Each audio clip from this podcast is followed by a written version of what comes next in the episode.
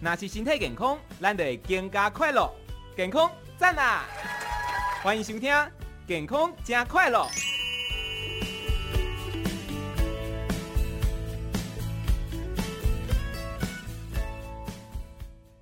好，我们今天的健康加快乐，健康好快乐呢，邀请到的是好心肝基金会医疗事业发展执行长李茂华医师，医师早安。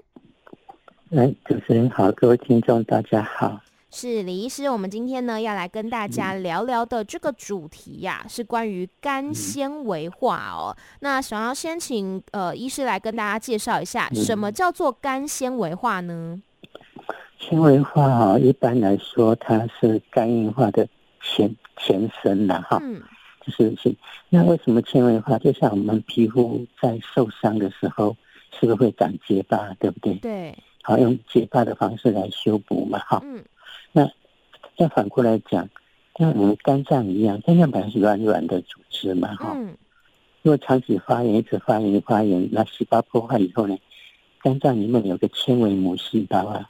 嗯，就会刺激来产生胶原蛋白成纤维嘛，哈。哦。那纤维就会把那个受伤的地方，把它存在这个地方填补这个坏死的空间嘛，对不对，哈、嗯？是。所以一直一直纤维一直纤维化，就变成肝纤维化了。哦。那我们要怎么样去知道说我们自己有没有肝纤维化呢？肝纤维化其实一般来做的话，超音波是最容易的，哈。嗯。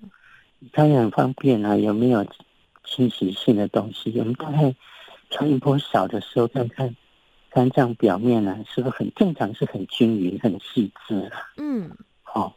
可是如果你做出来很粗糙了，哈、哦，那就是说，嗯，不不太均匀的时候，常常你会看到说，医师打报告写说肝实质病变了，哈、哦，或者是弥漫性肝病了，哈。对，那这种话呢，就是代表说，医师怀疑是不是有纤维化的意思，这样。嗯嗯，是的。嗯，那么那另外、嗯、这个是，就说刚才讲的这超音波，那还有第二步的话，如果超音波觉得还不相信，对，那当然有一种叫 fiber scan 嘛。嗯哼，fiber scan 就是就是纤维的那种。我们就扫扫描哈，那种、嗯、那种现在也是常常有，那个外面大概一般的医院都有了哈。嗯嗯。那最当然最准，当然在做切片喽。是、哦，那是最准的哈，是这样子。嗯、那这个肝纤维化它会有什么样的症状吗？比如说会痛吗？还是会怎么样？嗯，一般来说轻的话是不会有症状的啦，哈、哦，因为肝脏本身就没有什么神经嘛，哈。对。当然，你除非说你变成肝硬化，才有肝硬化方面的症状。嗯、如果只有纤维化，恐怕也不见得有什么样的症状。你不扫描，他也没人知道。因为像刚刚有讲到说，呃，有点像是去修补，嗯、比如说我们受伤了，他会去修补嘛，现在就是长疤。是。然后，那像肝纤维化，所以它是一个不好的事情嘛？它会怎么样吗？纤维化是这样啦，就是如果你如果一纤维化就停在。纤维化原因不继续不继续产生，就是存在这个地方。对，那不太厉害的话，当然是没有关系嘛，哈。嗯嗯。但是你如果你纤维化的原因继续存在，比方说你是发炎，哦，啊，B 型肝炎、C 型肝炎一直在发炎，是。或者说你喝酒，喝酒以后对肝脏的伤害一直在喝，嗯，那当然这个纤维就越来越多嘛。对，越来越多就会走到肝硬化的路，就好像。哦我们讲一个丝瓜就好了。是丝瓜刚长出来，不是很有弹性吗？对。那纤维化就像过老的丝瓜，里边只有纤维，没有什么啊，没有什么瓜肉可以吃嘛。对对。嗯，是这样子。嗯，了解。所以它，呃，那它如果后来就是都纤维化，它的功能会就是受到影响，对不对？就对，它就没有，因为正常来说。我们肝脏其实百分之二十到三十的组织有正常的话，就可以供应我们人体的需要嘛，哈。对。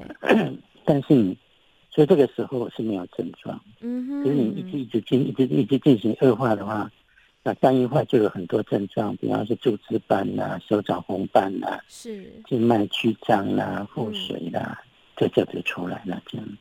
哦，刚刚讲到说，如果最源头的那个原因没有去解决的话，比如说你一直喝酒，或者说他一直发炎的话，可能就会走上肝硬化的这条道路。那我们有没有可能让它逆转呢？我今天戒掉这些东西，我的肝硬化呃肝纤维化会不会好呢？一般来说哈，其实早期肝纤维化，即使你把原因没有原因不存在，其实它是会改善的啦哈。嗯，那甚至肝硬化，如果早期肝硬化原因去掉，还是有恢复的机会。比方说 B C 肝的病人，那我们给他用抗病毒药以后，发现他肝硬化确实有改善了。哦，那当然如果说你如果到后期的肝硬化，那当然就比较难了。是。哦，是这样，但是没有，目前没有什么专门治疗肝纤维化这个药，没有这种药，只是治疗它的原因，而不是治疗这个纤维化。是，那我们要怎么样去避免说这个肝纤维化的恶化呢？我想台湾最多的纤维化是鼻息肝引起的嘛，哈，嗯，所以每一个人必须要先了解自己有没有鼻息肝，先检查看看，嗯，如果有你就要追踪，那如果发炎就是要吃药嘛，这是第一个嘛，哈，嗯。啊，喝酒喝酒的人就可能要赶快定时间检查有没有造成肝脏纤维化、肝功能不正常，有要赶快要停停止吃，停止这样子，但是不要乱吃药了哈。嗯。不要乱吃药，因为因为有些药对肝还是会伤害嘛。是。好，啊，就是不管怎么样，如果是真的有必须肝造危险群，你一定要定期的检查肝功能，就这样的话才能避免纤维化的往前走。嗯，是的，所以今天讲到这个呢，肝纤维化哈，也是其实最源头就是要来了解自己的身体状况。那如果说你有不良的生活习惯，或者说已经发炎了，已经有疾病了，就是要赶快的来医治，不要让它恶化哦。是，那李医师最后还有没有什么要来提醒大家的呢？我提醒就是说，台湾的确是 B C 型肝炎高盛行率的地区的哈。嗯那我们发现台湾地区还有蛮多人自己都不知道有没有 B C 型肝炎，但是没有去做检查。是，好，他们需要每一个人必须要做，要了解自己有没有 B C 肝肝炎。嗯哼。那有的话就是要定期追踪这样子。没错。好的，那我们今天呢，非常感谢好心肝基金会医疗事业发展执行长李茂华医师，谢谢您。好，谢谢谢谢，谢谢，拜拜。